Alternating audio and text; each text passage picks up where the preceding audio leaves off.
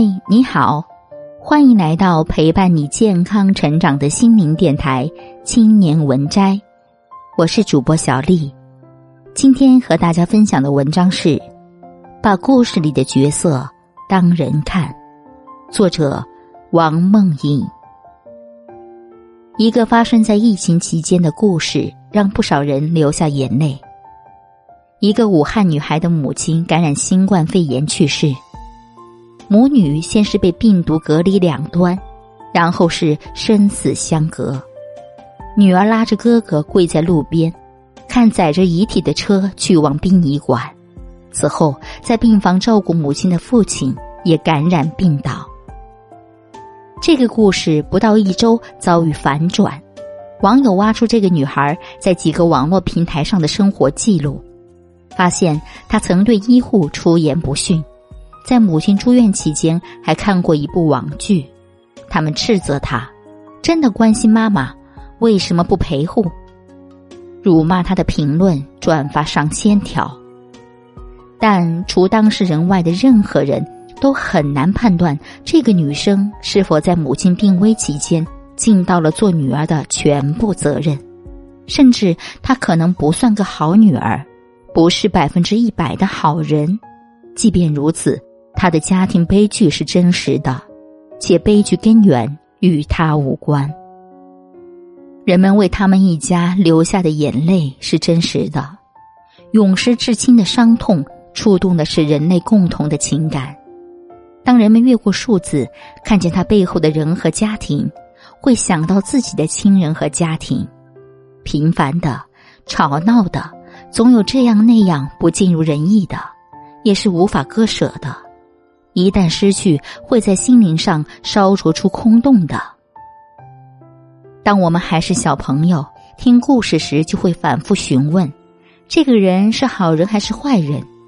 一旦确定了，我们就能决定接下来的态度：好人帮好人，好人骂坏人。现在第三种答案出现了：他不那么好，也不那么坏，他就是一个普通人。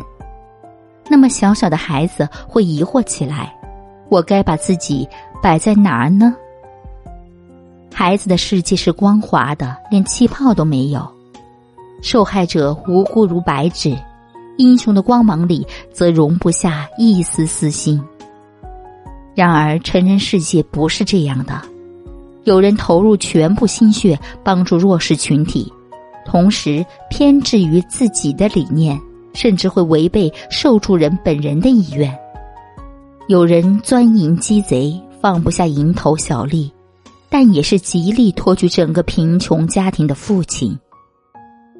在这个复杂的世界里，软弱与坚强是同时存在的。被隔离在家中的市民有权在微信群里愤怒，也会在黑夜里与见不到面孔的陌生人组成小区大合唱。为城市加油。移动互联网时代的语言习惯消解着复杂，我们的环境常被粗暴的标签控制，吃瓜、反转、洗白带节奏。社交网络浓缩生命的状态，热搜则浓缩社交网络。鲜血淋漓的细节被剥离，只剩下一句骨架、一条谈资、一个瓜。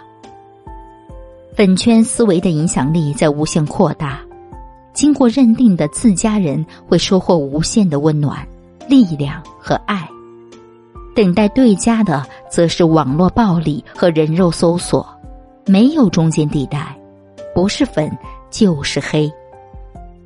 下次描述一件事时，请试着不用任何标签，老老实实有啥说啥。简单的标签无法概括生命的复杂，不要小看语言。殖民时代侵略者精神统治的有力武器就是剥夺当地的语言。